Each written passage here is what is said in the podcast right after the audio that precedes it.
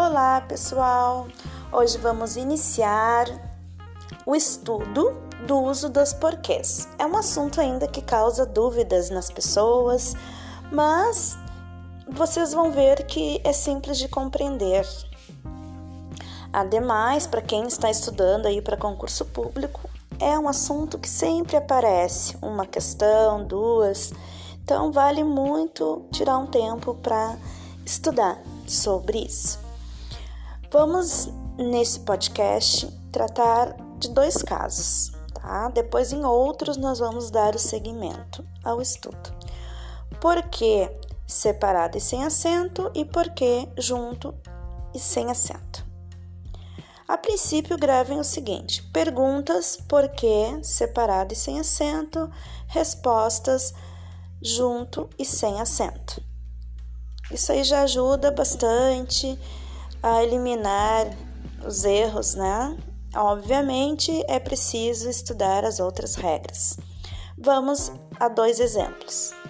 Por que ela não veio?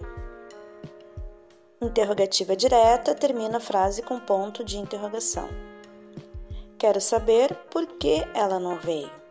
Interrogativa indireta termina a frase com ponto final. Nesses dois casos, estou fazendo perguntas eu uso o porquê separado e sem acento.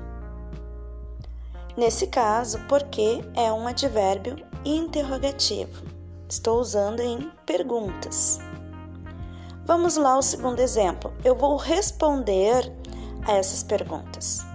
Ela não veio porque não quis.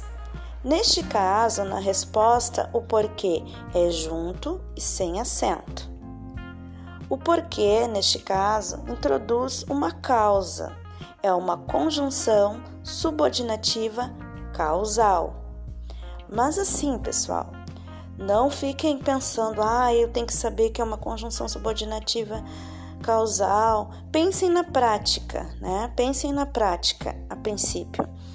Pergunta por que ela não veio? Separado e sem acento.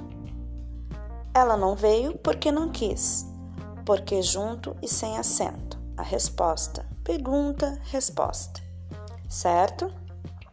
Um outro caso do porquê junto e sem acento é quando ele equivale a pois. Vamos ao exemplo. Venha porque precisamos de você. Eu posso trocar esse porquê por pois. Venha, pois precisamos de você. Neste caso, o porquê é junto e sem acento. É uma conjunção coordenativa explicativa. Estou dando nomes, né, pessoal? Mas gravem. Pergunta, porquê separado e sem acento. Resposta, porquê junto e sem acento. Quando eu posso trocar o porquê por pois, o porquê ele é junto e sem acento. De novo, venha porque precisamos de você. Venha, pois precisamos de você.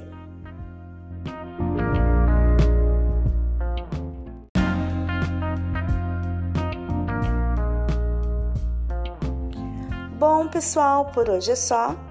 Escutem o podcast, estudem façam exercícios, se possível, e procurem fazer várias leituras, diferentes leituras, né? É importante estudar a língua portuguesa na prática, né? De forma contextualizada. Ah, eu estudei sobre os porquês. Observa a frase, lê o conteúdo da frase e veja se está de acordo com, com o teu entendimento. E vamos lá, estudando sempre. Um abraço para todos, até a próxima!